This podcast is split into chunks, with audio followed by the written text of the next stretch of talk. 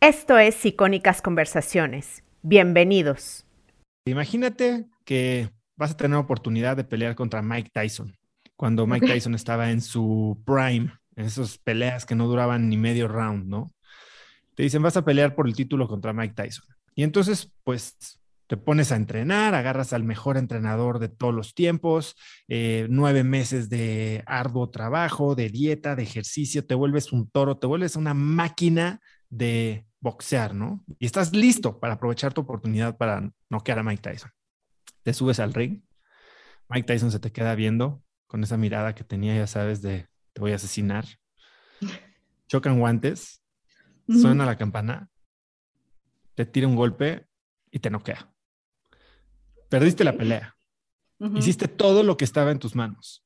No había nada que pudiste haber hecho más. Simplemente este cuate es una máquina, es el mejor boxeador y, tú con todo lo que podías hacer, lo hiciste y perdiste.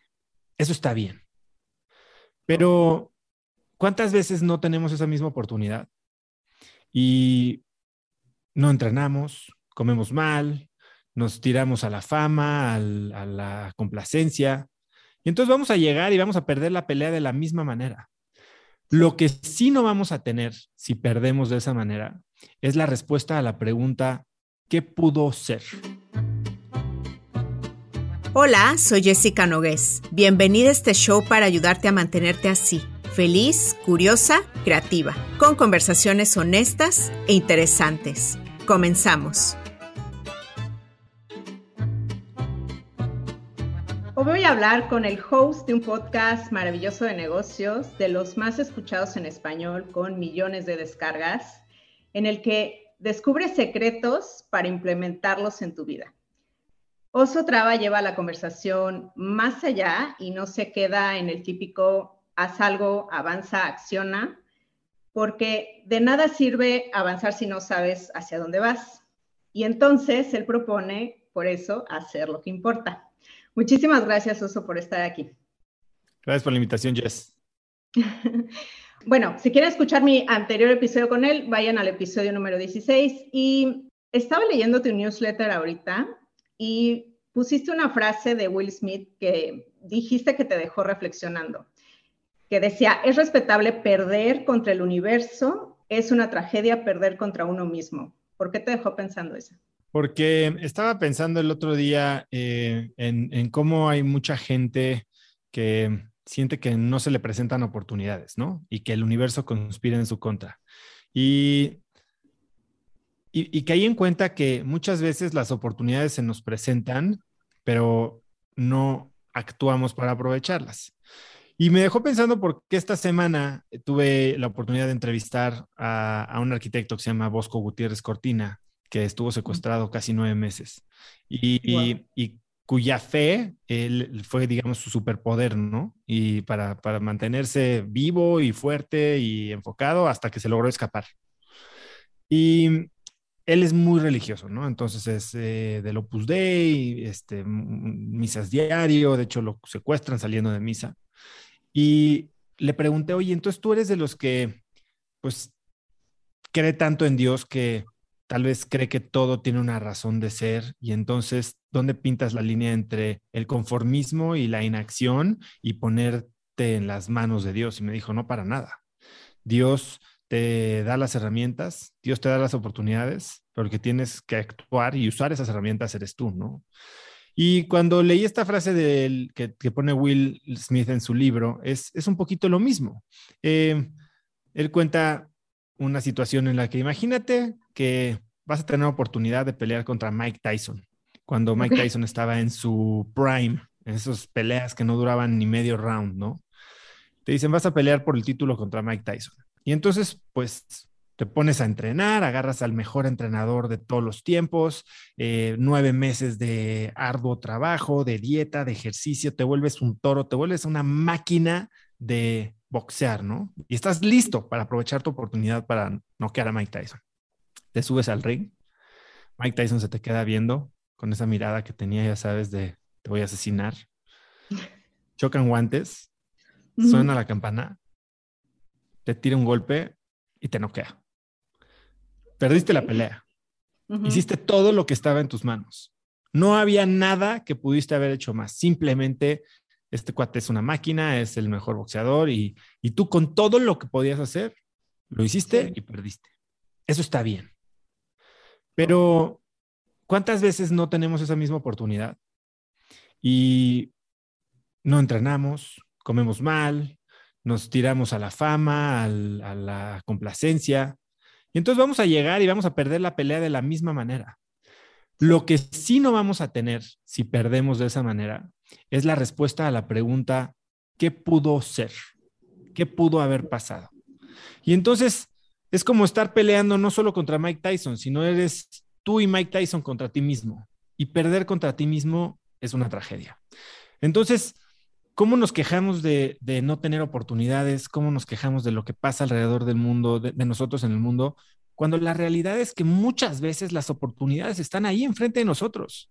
A veces no las vemos por falta de entrenamiento, a veces no las vemos por una mentalidad tal vez limitada, pero a veces sí las vemos y encontramos el pretexto perfecto para no tomarla. Entonces, esa es la tragedia más grande, no saber qué pudo haber sido, no estar dando nuestro máximo en nuestras relaciones, en nuestro trabajo, en nuestra salud, en nuestras amistades y, simplemente tomar lo que es, no lo que pudo ser. Por eso me gustó tanto la frase. No, sí, está muy bonito así como lo explicas tú. Y supongo que ahorita estás viviendo una vida de cracks, de hecho por eso escribiste tu libro, ¿no? Y me gustaría que me dijeras eh, dos o tres cosas que hacías antes para no tener una vida de cracks. Vaya, es una buena pregunta. Eh, antes, ¿qué hacía? Antes tenía envidia. Eh, antes. Te comparabas, ¿no? ¿Cómo me comparaba? Antes ponía pretextos. Antes eh, criticaba. Antes trataba de hacerme sentir mejor a mí haciendo sentir menos a los demás. Wow. Eso es súper común. Es muy común. es, muy, poco común que lo acepte la gente. Pero sí, eso hacía antes y eso definitivamente me tenía viviendo una vida muy limitada de lo que podía hacer hoy. Hago cosas que son eh, completamente opuestas y me abren oportunidades, oportunidades que también decido tomar. Sí, claro.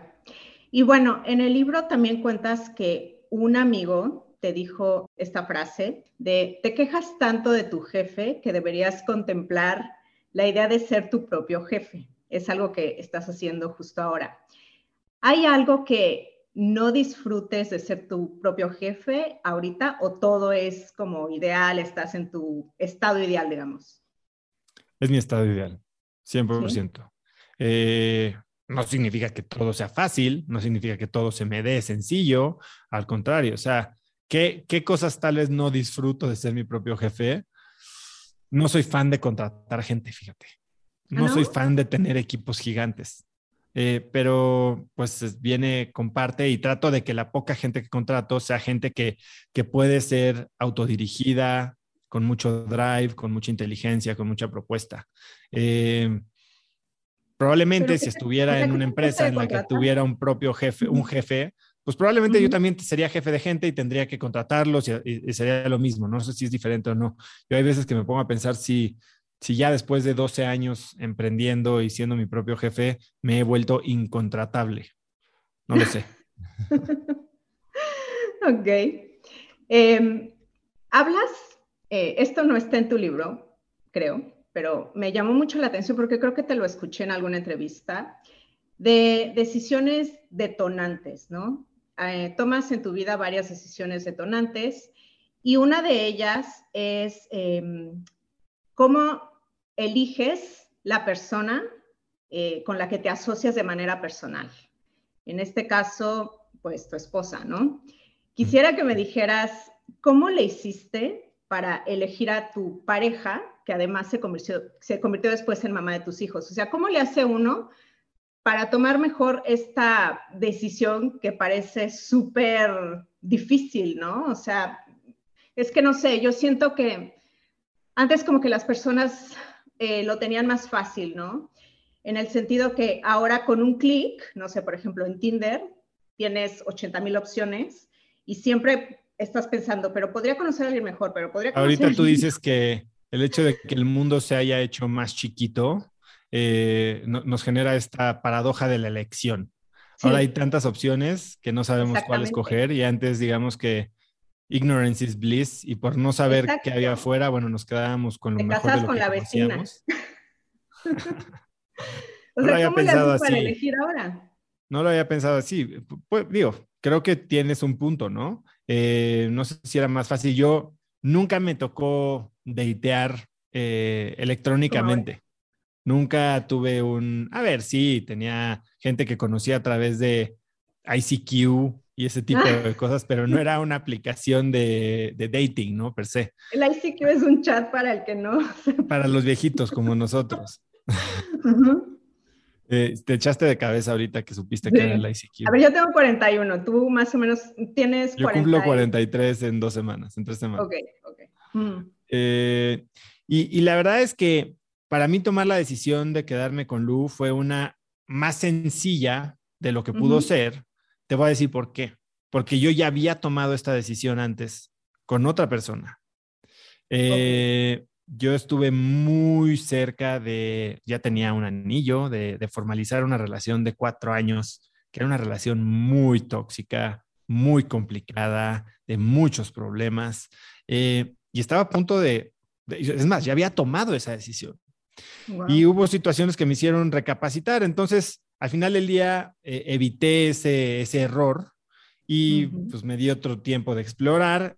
Y cuando conocí a Lucila y vi el tipo de relación que habíamos formado en menos de un año, como que era muy fácil. Dije, si estaba a punto de hacerlo en esta otra situación que tenía infinitas desventajas contra la actual, ¿por qué no lo voy a hacer ahora? Eh, ahora, eso es parte de la historia, eso es solo un momento en el que tomas una decisión, pero no sé si has visto un video que, tengo por ahí, que grabé ya hace varios años y que ha sido bastante, de repente, polémico, que dice, ten miles de parejas. Ah, sí. Sí, sí, sí, alguna vez. Y, y, la gente cree que estoy hablando de poliamor o de swingers o de... Y la realidad es que, es que no, o sea, yo, yo creo que esta decisión se toma todos los días y más cuando decides hacer un equipo como el que es una familia, ¿no? Eh, es, muy ambicioso y hasta iluso creer que cinco años después de una boda, diez años, quince, veinte, las personas son las mismas personas que se casaron. Claro que no, a ver, de entrada, pues tienes prioridades diferentes, tal vez tienes una familia, tal vez has vivido golpes diferentes, tal vez ahora ya perdiste seres queridos y antes no. O sea, todos cambiamos todos los días. Y la decisión de pasar ese día y los días futuros con la persona que está a tu lado la persona que está a tu lado en ese contexto actual, no con la que te casaste, con la que es hoy, se tiene que hacer todos los días, ¿no? Y me dicen, ¿cuál es el secreto de un buen matrimonio? A ver, pues sí, todo el mundo dice la comunicación y el apoyo mutuo. No, o sea, el secreto de un buen matrimonio es chingarle. Si es dedicarle a cultivar esa relación, a limar asperezas, y, y hace mucho sentido cuando los dos siguen un camino individual, pero más o menos con un mismo destino, ¿no? Eh, habrá veces que medio que se separan un poquito, se juntan más, pero siguen siendo dos personas que uno tal vez está trabajando en una cosa, el otro en otra, uno tal vez está más en la casa, otro tiene más contacto con los hijos, no sé, eso nos va moldeando todos los días. Y tenemos que enamorarnos todos los días de esta nueva pareja y todos los días tomar una decisión de estar con ellos, porque así como es más fácil encontrar una nueva pareja, también es más fácil tomar la decisión de divorcio, ¿no? Hoy, hoy creo que mucha gente, antes de descubrir o de tomar todo lo que pudieron aprender de una relación difícil a través de algo de trabajo, pues la fácil es, ¿sabes qué? Cada quien por su lado y a lo que sigue. No, no, estoy juzgando a la gente que se separa, yo sí soy de la idea de mejor solo que mal acompañado, pero a veces no tenemos la información completa como para saber si si, si estamos tan mal acompañados como creemos, porque pues como dicen, ¿no? El, pasto es más verde en el jardín del vecino siempre. Y ah, muy probablemente si no tomas el tiempo de aprender las lecciones de los errores que tú cometiste en esta, en esta relación que no está funcionando, va a ser mucho más probable que los cometas en tu siguiente relación. Entonces, si estás viendo que hay, hay algo mal, trata al menos de llevarte una, una eh, lección concreta, un set de lecciones y de nuevas reglas. ¿Para qué? Para que la próxima vez que abordes una relación lo puedas hacer de una manera más consciente y partiendo de una sabiduría mucho más desarrollada que de ingenuidad y amor este, eh, eh, juvenil, ¿no? y no sé si estás de acuerdo conmigo, pero también un poco tener expectativas reales, es decir, no tenemos que, o sea, como que se espera que una sola persona nos haga sentir bien, nos haga sentir seguros, nos dé trascendencia, pero al mismo tiempo sorpresa, aventura, misterio, este, que sea nuestro mejor amigo, la mejor mamá, o sea, como que es demasiado peso para una sola persona, ¿no? Es que todas esas cosas, sí, las, te las tiene que dar una persona, pero no es la persona que tú crees. Eso, todo eso te lo tienes que dar tú. Ah, sí, bueno, sí. No puedes esperar que te lo dé alguien más. O sea, mm. si tú no te estás dando amor, si tú no te estás dando trascendencia, si tú no te estás dando eh, inspiración, misterio, diversión, ¿por qué echarle la culpa a alguien de que no te lo está dando? Y, y estas expectativas, creo que no me gustó la palabra que usaste, que son expectativas reales. ¿Qué es una expectativa real? O sea, sueños chiquitos son reales. No expectativas reales. Lo que tú dices creo que, ah, déjame terminar esta idea, Jess, porque creo que no es no tener expectativas reales, es no tener expectativas. Una vez platicaba con un muy buen amigo eh, que también entrevisté en el podcast, Eric de Com, y me decía que él, la relación con su papá era, era muy complicada, hasta que tomó la decisión un día de quitarle la etiqueta de papá. ¿Qué significa quitarle la etiqueta de papá? ¿Qué esperas de tu papá, tú, Jessica? Pues que sea el proveedor, el líder, el maestro, el tal vez el duro, tal vez el que te apoya, tal vez el que te enseña el mundo, tal vez el que te defiende. Y entonces cuando no es cualquiera de esas cosas, no es que no es una expectativa real, es una expectativa y punto. Cuando le quitas esta etiqueta de lo que debería de ser en tu constructo cerebral un papá, que eso lo aprendiste tal vez de tu religión, de una película, del papá de tu mejor amiga. O de la ficción. entonces empiezas a verlo como ese güey que me dio la vida y que tiene sus defectos y, y, me podría enseñar muchas cosas, pero no lo empiezas a ver desde todo lo que le falta, sino desde esta persona extraño en la calle que me está dando todo lo que me está dando. Entonces puedes empezar a, a, a, construir una mejor relación. Y eso es lo que yo apliqué también en mi vida. Yo ya dejé de esperar muchas cosas de mis papás. Yo no llegué al punto que Eric llegó, que es empezarles a decir por sus nombres propios, no, no papá y mamá. Él dejó de decir papá y mamá a sus papás. Y, eh, y, eso lo ayudó a entender que pues, tal vez no te cae bien este Roberto, ¿no? Pero pues tal vez dices es un tipo bueno, tal vez no es el güey más interesante que tal vez no me inspira, pero pues, es un tipo decente, honesto, este, cariñoso. Eh, Oye, es que no es el abuelo perfecto. No, no tiene por qué serlo. Eso es, el perfecto está en tu cabeza, es tu idea. Entonces, peleate tú con esa idea. No, no le cargues el muertito a él. Sí. Bueno, sí. bueno, utilicé esto de expectativas reales porque la, digamos que, se, lo, que lo que se nos vende es esta idea del amor romántico, ¿no? Que vemos en la ficción, en las películas, en los libros. Una cosa es lo que te venden y otra cosa es lo que compras. Exactamente. otra decisión eh, detonadora en la vida, eh, que me gustaría que me dieras mucho tu opinión, es eh, la carrera que estudias, ¿no? En la universidad. Tú seguiste como que los pasos que te habían dicho que tenías que seguir, ¿no? Para llegar a un destino que era el éxito. Y me encantaría saber ¿cómo les vas a ayudar a tus hijos a que tomen mejor esta decisión que sí es trascendental y sí, la verdad es que sí te influye bastante? No, pues es que es muy cañón que tienes 16 años y te hacen tomar una decisión que para muchos marca el resto de su vida. idea. O sea, hay gente que todavía no sabe ni su sexualidad, ¿me entiendes?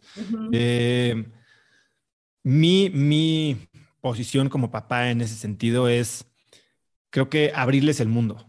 O sea, las pasiones no las encuentras, te encuentran a ti, pero pues para que te encuentren tienes que, tienes que estar ahí medio de picaflor, ¿no? Es medio meterle un, un poco de polvos de aleatoriedad. Y yo lo que quiero es darles chance a mis hijos de probar muchas cosas diferentes, ¿no? Cuando yo tomé la decisión de ser ingeniero industrial, nunca había puesto un pie en una fábrica. O sea, nunca había trabajado en mi vida. Pues porque tú cuando, ¿qué estudiaste tuyas? Mercadotecnia. Ok, dime cuántas campañas de marketing habías trabajado antes de elegir esa carrera. La verdad, ninguna. Mi mamá es abogada y mi papá contador, o sea, ni Pero entonces, ¿por qué escogiste mercadotecnia? Porque en un día, en un tal vez examen de vocación eh, profesional, te dijeron, ah, eres muy creativa. O porque un día viste una película de este, The Intern o de The Devil Wears Prada y entonces dijiste, ah, claro, voy a hacer esto. O sea, nunca lo viviste. Te contaron una historia, la compraste un poquito, la idealizaste y te imaginaste que así podía ser tu vida. Y eso me pasó a mí. Yo quería ser banquero. Cuando había trabajado en una institución financiera? Nunca. Y pasé 10 años de mi vida tratando de serlo. Más, si, incluye la carrera. Este, Fueron cuatro años de carrera, 10 años de, de chamba profesional, subir la escalera corporativa, dos años de maestría, para que el día que me senté por primera vez en un banco dije, ¿qué mierda es esto? Entonces, ¿Por qué no acelerar ese proceso? Y es lo mismo que le digo a la gente que quiere ser emprendedora. Has emprendido, has trabajado cerca de un emprendedor, no has emprendido, pero has trabajado cerca de un emprendedor. Esta idea de ser tu propio jefe, ¿sabes cómo se ve o solo lo que te cuentan? Porque mm. hoy es bien fácil y yo espero que mis hijos puedan tener esta exposición al mundo real. Así como tú sabes, ¿te gusta comer tacos de ojo? No. ¿Por qué no te gustan? ¿Los has probado? No. Ahí está. Entonces no sabes si no te gustan. No te gusta la idea de comer un taco de ojo, pero nunca has comido un taco de ojo. Hasta que no pruebas las cosas, no puedes negarlas. Entonces, yo creo que mi chamba como papá es tratarles de poner la opción de probar el mundo y conocer a gente de diferentes culturas. Yo cambié a mis hijos de escuela porque sentí que estaban limitados en la exposición a diferentes culturas si tienen algún interés, tratar de darle las herramientas para explorarlo y desarrollarlo. Eh, quiero que conozcan el mundo, quiero que trabajen en diferentes cosas, que aprendan y que entonces el día que tomen una decisión sea una decisión educada, basada en información real. Y esa es mi chamba. Mm. Los tacos de ojos son deliciosos. no sé, nunca los he visto, ¿eh? ¿En qué restaurante? En cualquier esquina en México donde te vendan en la Ciudad de México tacos de suadero o de tripa o de cachete o de oreja, va a haber tacos de ojo. ok, los voy a probar. Este, ah, ok, te iba a preguntar, esa es una preocupación que yo tengo también como, como mamá, porque más o menos nuestros hijos andan en, la misma edad. Y ahorita hablaste como de ampliarles eh, su universo de posibilidades, ¿no? O sea, como de mostrarles diferentes referentes. Y a mí, por ejemplo, algo que me llama mucho la atención de, las generaciones que van detrás de nosotros es que mm, antes tus referentes eran la gente que tenías cercana, ¿no? Como, como, como tú dijiste, ¿no? O sea, el tío que era médico, el papá que era ingeniero, etcétera, etcétera. Y en cambio ahora los niños que ya acceden a redes sociales pueden tener como referentes, no sé, por ejemplo, a ti, y así nos quedamos gente muy, muy tóxica y muy negativa también. No, no, no, no, te voy a decir por qué. Eh, o, te, o pueden tener como referente a, no sé, a Elon Musk o a quien sea, ¿no? Entonces, mi preocupación viene en el sentido de que no es un mundo, o sea, tú puedes sentir que tienes cierta cercanía con estos referentes virtuales cuando en realidad no la tienes. O sea, tu contexto y tus circunstancias son muy diferentes. Entonces, ¿cómo hacer para que los niños, o bueno, los que vienen atrás, eh, tengan como este pensamiento crítico y sepan a quién tomar de referentes y a quién no? Eh, no me queda tan claro lo que estás diciendo. Estás diciendo que entonces deberíamos de descalificar algunos eh, comentarios porque no vienen de un cierto contexto. Hay una frase de mm, Tony Robbins que me encanta, que significa, la vida no se determina por condiciones, sino por decisiones. Sí, definitivamente, donde naces, te pone en una situación diferente, pero lo que haces a partir de ahí no depende de nadie más que de ti. Y me puedo echar encima a millones de personas que viven detrás de la idea de que no, yo si nací jodido me voy a quedar jodido. Bueno, pues, si esa es tu decisión, perfecto. Yo creo que de todo mundo puedes aprender algo. Oye, que no puedes aprender nada de cómo levantó lana eh, Brian Chesky con Airbnb porque tú vives en México, porque no hay la convención demócrata nacional y porque no podrías hacer unos cereales con la foto de Obama y entonces venderlos y con eso crear tu startup. Pues ok, no, no lo hagas, entonces no hagas nada, vete a trabajar a, este, al SAT, ¿no? O sea, al final del día, creo que hay, y eso es lo que yo trato de hacer con el podcast, demostrar que la gente que está haciendo cosas extraordinarias no la ha tenido tan fácil como crees y que ha tenido muchos de los mismos retos que tú hoy estás enfrentando, solo que decidieron enfrentarlos de una manera diferente. Oye, que algunos tienen más herramientas que otros, perfecto. Que tú no puedes tenerlas en tu contexto, eso es falso. Entonces, al final del día es, oye, no le creas a este porque él es gringo, pero, pero para nada. Oye, aprende de las mentes más brillantes del mundo. Si quieres acercarte más a tu contexto, perfecto.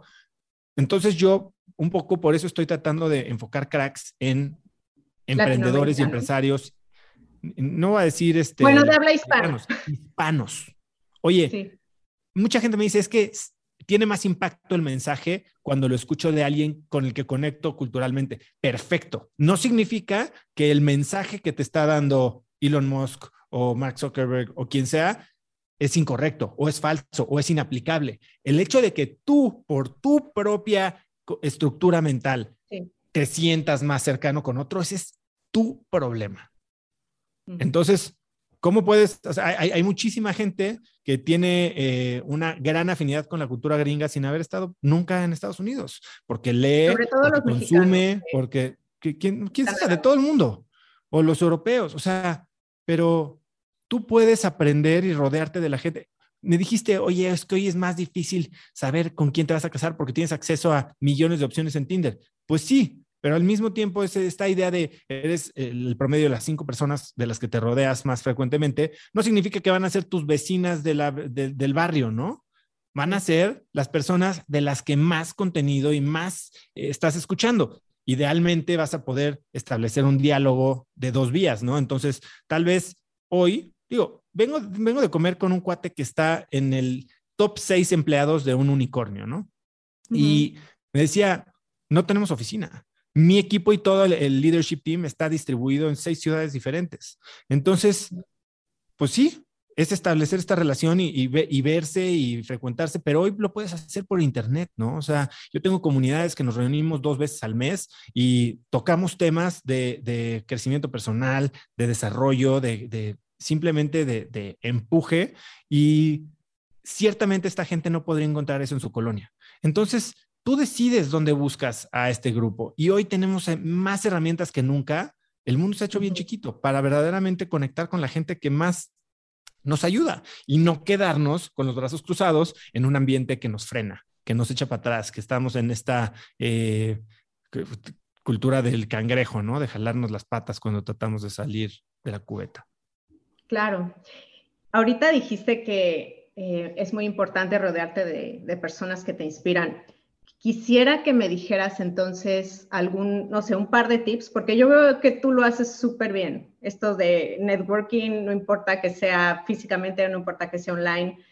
¿Cuáles serían como dos claves para hacer un buen networking? Vuélvete útil. La gente, no te va a dar otro. Vuélvete útil. O sea, oye, es que ¿cómo le pido que sea mi mentor? No le pidas nada, dale, ofrécele algo. Es que no tengo para pagarle, no, no te estoy pidiendo que le pagues, ve y cárgale la, mochila, ve y hazle el research para, sé que vas a dar una conferencia, encontré estos artículos y ahí te va un resumencito. Este, pídele, establece una relación en la que no seas un pedinche.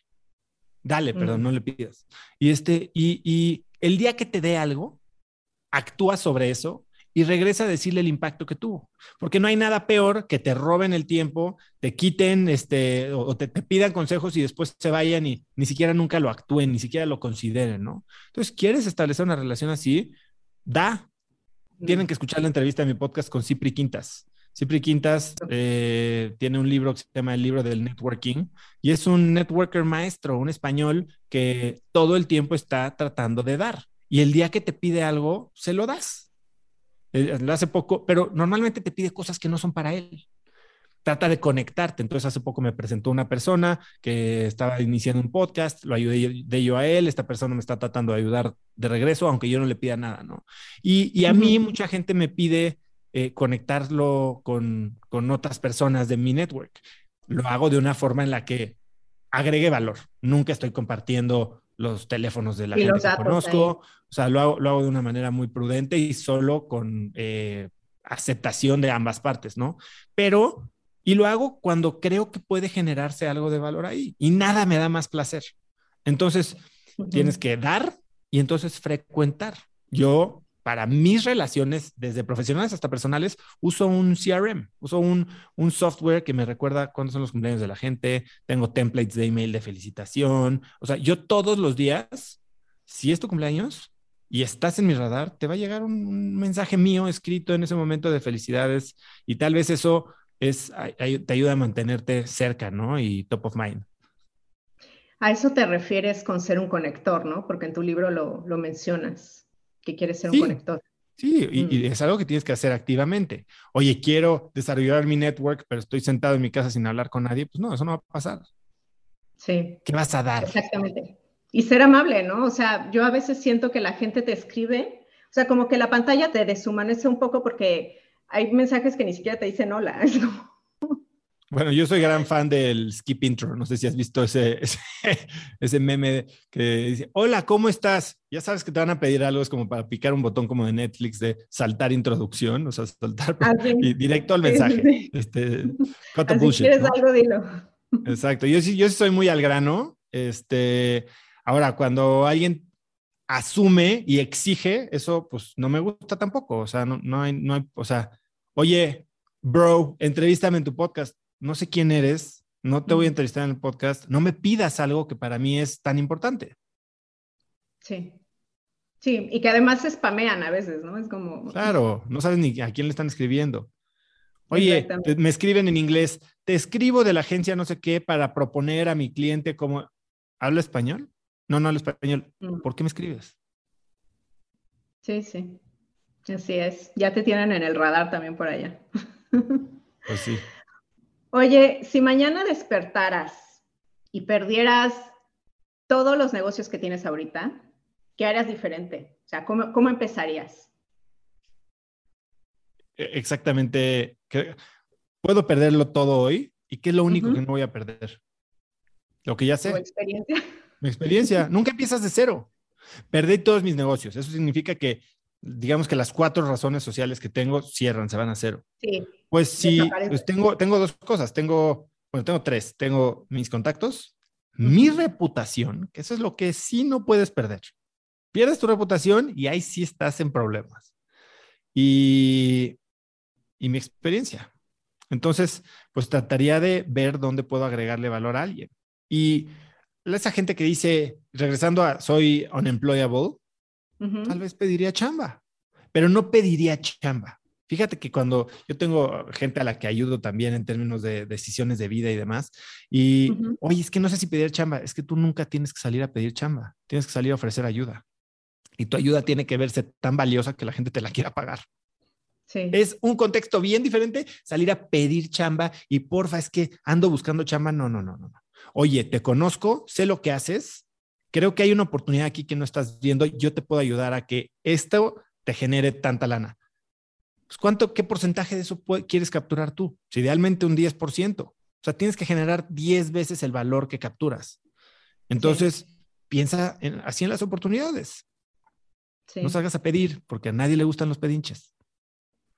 Sí, que bueno, esto aplicaría, no, no sé si puede aplicar, por ejemplo, en una multinacional, ¿no? Así que llegues Claro. Así, ¿Cómo crees que se piden las chambas? ¿Cómo crees que se... O sea, esta, esta idea de que... me parece ¿Tú crees que las chambas... burocráticas.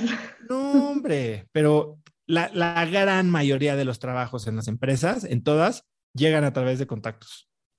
Oye, sí, postean la chamba, pero la chamba que ves posteada en OCC, esa es una chamba que nadie conocía a nadie para llenar, porque todo mundo quiere contratar a alguien que sea el mejor o van a ir a buscar a alguien que no está buscando chamba, porque es el que está generándole valor a alguien más. Todas las chambas que hay ahí en bases de datos de empleo son basura. O sea, son, o sea, no quieres entrar a uno de esos trabajos porque entras en desventaja. Lo que quieres es tú generar tu propio trabajo. Y eso es ser tu propio jefe, es ser un intrapreneur. Pero cuando llegas desde afuera a decirle a alguien, oye, conozco tu industria, sé más o menos cómo está funcionando, porque hice mi research, porque entiendo perfecto el proyecto en el que están involucrados. Y creo que aquí tengo una idea para ti. Oye, no, no le voy a decir la idea porque me la van a robar, no seas idiota. O sea, si no vale, si vale tu idea y la puedes este, comunicar bien, te la van a comprar. Y si no, entonces cállatela y sigue buscando chamba en OCC. Pero inclusive si estás buscando chamba en OCC, tienes que llegar a, decir, no es qué me ofrecen y cuántos días de vacaciones hay. No, no, no. Yo traigo este plan. El día uno que me siente aquí, esto y esto y esto, esto es lo que voy a hacer. Y mis resultados creo que se pueden ver así al final de un año. Eso genera una percepción de valor muy diferente a, bueno, pues, ¿cuánto me vas a dar de sueldo? ¿Y cuántos días de vacaciones tengo? Sí. Me gustaría mucho, yo conozco al, al oso Traba, que es el que veo en redes sociales, eh, de repente tú y yo hablamos así un poquito, y es, todos los que estamos en redes sociales sabemos que la imagen que tenemos en las plataformas, pues es prácticamente un avatar, ¿no? O sea, es un poco una versión idealizada de nosotros, ¿no? Y la verdad es que yo estoy impresionada contigo porque creo que lo haces, o sea, como que tienes clase para decir lo que tienes que decir sin pasarte de la raya, o sea. Híjole, a veces no sé si no me paso de la raya. tipo ahorita no sé si auditorio va a decir este cuate, ya me, hasta me regañó. o sea, quiero saber eh, tú, em, ¿cómo, dónde trazas la línea para separar entre exhibir y compartir, ¿no? Que en términos de mi vida personal, por ejemplo. Sí. Híjole, eso es bien difícil. Y la línea normalmente la estoy empujando yo y la que me la frena es Lucila, mi esposa. O sea, yo, mi vida es muy poco pública, precisamente porque a Lu no le gusta. Como que parece y no parece, porque sí, de repente das cápsulas. De repente, pero no soy el que está todo el día con mil stories diciendo ah, que comí, a qué hora fui al baño y este. o sea, comparto un poquito las cosas que, que, puedo, ¿no? Y de repente, pues sí, o sea, una parte muy importante de mi vida, sino que la más importante, pues es mi familia pero pues también los respeto, ¿no? Y Lu me pide que no grabe nada dentro de la casa, tengo pues cuidado tampoco de sobrecompartir sobre mis hijos, aunque para mí son muy importantes. Entonces sí, cuando estoy disfrutando un momento increíble con mis hijos, lo comparto. Eh, entonces es, como un, es, es, una batalla un poquito, ¿no? Este, que también entiendo pues, la privacidad que ellos quieren, eh, no tienen por qué estarse exhibiendo si pues, no es su chamba, este, para mí, pues es parte de mi chamba, ¿no? Es parte de, de, establecer esta conexión con mi comunidad. O sea, yo sí creo que, y lo sabe todo mi equipo, el core de todo lo que hagamos y de lo que llevamos haciendo desde hace cuatro años en adelante es la comunidad. No hay, no, hay nada más. Si la comunidad no está fuerte, sólida, creciendo, enganchada, eh, obteniendo valor, no hay oportunidad de hacer nada más porque la comunidad es a la que queremos servir, es de la que detectamos problemas y es a lo que, para lo que diseñamos soluciones que nos generan ingresos. Sí. Y hablas mucho de, agradecimiento. Creo que es un ejercicio que haces cada mañana, eh, de sentirte agradecido. Tienes hasta un mantra, ¿no? En el que agradeces eh, como que estoy orgulloso de mi familia, algo así creo que dices. Pero hay veces, bueno, a mí me pasa, no sé qué pasa, así que me yo soy incapaz de sentirme agradecida y más bien mando todo al carajo. Entonces, quiero saber cuándo fue la última vez que tú te pasó un poco esto, ¿no? Que no pudiste estar agradecido y mandaste todo al carajo. No me acuerdo. Creo que fue hace ya como cuatro años, ¿no? O sea, que fue estos momentos que cuento en el libro, ¿no? Justo antes de este tocar fondo de que Lu, mi, mi, esposa, me pregunta, ¿por qué odias tu vida? Yo creo que en esa época todos los días. Todos los días la mandaba al carajo. Así era mi vida. O sea, no mandaba al no, no, lo mandaba al, carajo porque no soy de mandar las cosas al carajo, pero sí, pues vivía con una nube negra arriba de la cabeza, ¿no? Y hoy, por ejemplo, lo veo en mis hijos. O sea, un niño de seis años de repente te dice, hoy ya estoy muy cansado, hoy estoy enojado, hoy no voy a agradecer nada. Y en ese, yo todos los días agradezco lo primero que hago, agradezco lo último que hago, pero los días que acuesto a mis niños en la cama, y es un ejercicio que también hace Lu con ellos cuando no estoy yo, es todos agradecemos cinco cosas. Y entonces, cuando ellos dicen que no tienen nada que agradecer, los frenamos en seco y es, no tienes nada que agradecer en tu vida, nada, ni una sola cosa. Y los haces pensar y dicen, bueno, pues aunque sea, agradecen que se comieron una hamburguesa muy rica, pero a, ese, a ese grado de, agradecimiento, ¿no? no todos los días tienes que agradecer por la vida y por y algo así trascendental. Porque eso de repente se vuelve como disco rayado y, y, al rato medio ni lo sientes, ¿no? Pero todos los días trato de, de repente, si estoy caminando en la calle regresando del gimnasio y veo una mañana, un amanecer medio rosa, qué bonito amanecer. Y en ese momento lo agradezco, no tengo que esperarme después. O, ¿sabes que estoy agradeciendo mucho últimamente? Las oportunidades que voy a tener en el día. Entonces hoy me despierto y tal vez me acuerdo de cuál es mi, mi calendario del día y digo, ah, gracias porque tengo la oportunidad de platicar con este cuate hoy que hace mucho no lo veo y se me hace un tipo inteligentísimo. Gracias porque hoy en la tarde tengo la comida de fin de año de las amigas de mi esposa y me caen muy bien los esposos y, va a estar muy divertido. O sea, oye, que hay muchos problemas que me voy a enfrentar en el día, seguro, que igual y me pone la araña en el coche, seguro también. Oye, que me caigo en un bache y se rompe la llanta, que este, me chocan, que me, avisan que este, me robaron algo, no sé, va a haber eso también, pero ¿en dónde me voy a enfocar? Y al final del día, ¿tú crees que voy a llegar a decir a la fregada, voy a mandar todo al carajo y nada bueno pasó hoy? Seguramente no. Sí, no. Ok.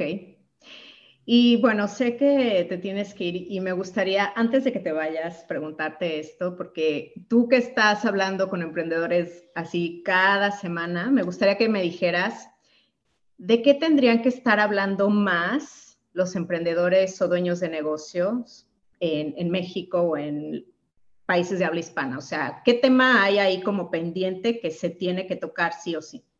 Bienestar personal, salud Bienestar mental. personal. o sea, personal de, los dueños de negocio. Bien, bienestar de tu persona. Así como te lo dije ahorita, Jess, no puedes esperar a que tu pareja te dé todo esto. Si tú no estás primero, si estás después de las prioridades de tus clientes, de tus empleados, de tus inversionistas, de tu... Al rato no hay nadie que mueva esto. Tú vas primero, inclusive arriba de tus hijos, arriba de tu esposa. Si tú no estás bien para ellos, ellos no van a estar bien. Yo sí soy 100% de la idea de que tú vas primero, después todo lo demás. Y, la verdad es que los emprendedores se nos olvida, ¿no? Estamos tan emocionados en resolver este problema gigantesco que nos entregamos de más. Y eso lo único que genera es este burnout y genera miopía y genera un poquito de ceguera de taller y, eso nos limita, ¿no? Entonces, yo sí soy de la idea de, descansar, de dormir, de comer bien, de hacer ejercicio, de viajar, de tener amigos y de entender que este, este negocio que estamos teniendo hoy, por más que puede cambiar el mundo, no vale nada si no estamos nosotros ahí para verlo. ¿Y tú crees que sí está eh, permeando, por ejemplo, gracias a tu podcast, eh, esta idea, porque yo siento que el cuidado personal, al menos, está como más presente en las mujeres, ¿no? O sea, nosotros sí estamos acostumbradas a cuidarnos, que la crema, que ir al psicólogo, o sea, como que los hombres no se cuidan tanto. Entonces, ¿tú crees que está No, yo creo que yo creo que está cambiando muchísimo eh, y al menos en los emprendedores de más alto desempeño, esto ya es una constante. Inclusive hay fondos cuyo una de las condiciones para invertir en la empresa es que el, el CEO comparte la lana que se le invierte, pague a un coach personal o profesional de, alto nivel, ¿no? De alto desempeño.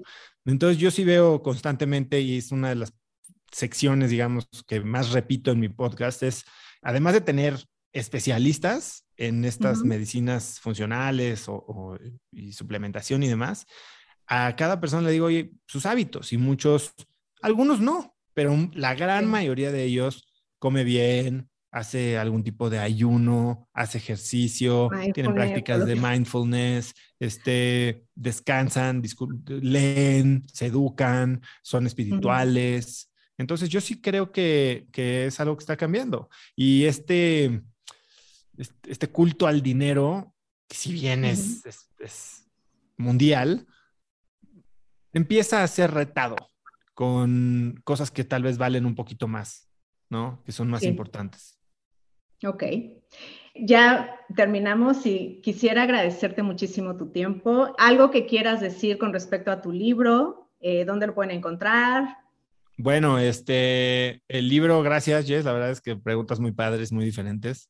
Eh, el libro se llama Haz lo que importa, está en pasta blanda en Amazon México, pronto en Amazon Estados Unidos. Se puede comprar también en pasta blanda firmado en hazloqueimporta.com.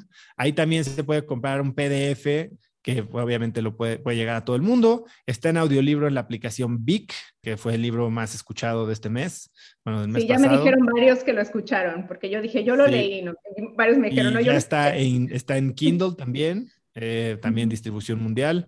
Entonces, bueno, ahí estamos tratando de hacerlo llegar a, a, más personas a nivel internacional, sobre todo pues, a través de audio y de, de formato electrónico, y en físico, pues espero estar en más tiendas pronto en México. Sí, y cómprenlo, no se van a arrepentir. Oso Traba, de verdad, a mí me sorprendiste, eres un muy buen storyteller. O sea, yo estaba encantada con tus historias.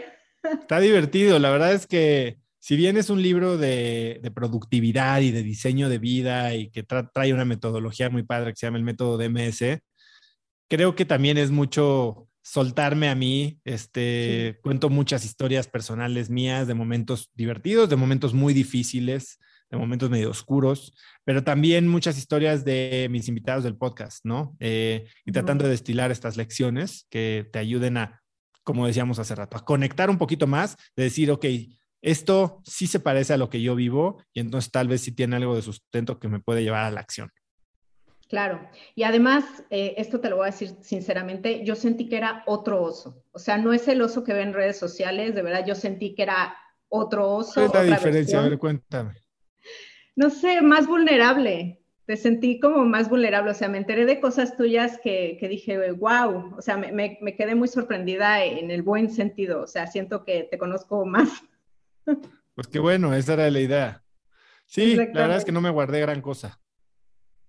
Pues muchas gracias, Oso. Vayan a su podcast, por favor. Es muy bueno, no se van a arrepentir. Y te veo en el próximo episodio. Gracias por estar aquí. Tú me inspiras y lo haces posible. Si te ha gustado este episodio, por favor, ayúdame a compartirlo. Sigue feliz, curiosa, creativa en la plataforma donde lo escuches y déjame una reseña y unas estrellas para ayudarme a continuar este show. Sigamos la conversación en redes sociales en arroba emprendebonito en Instagram y TikTok. Para saber más, entra emprendebonito.com. Vive feliz, curiosa, creativa. Gracias por escuchar Icónicas Conversaciones, en donde exploramos ideas clave y hacks para una vida plena y con propósito. Sapiencia y ciencia para la vida. Asegúrate de no perderte ningún episodio suscribiéndote en tu plataforma de podcast preferida. Para más contenido y actualizaciones, sígueme en mis redes sociales. Me puedes encontrar como Jessica Austria. Hasta la próxima.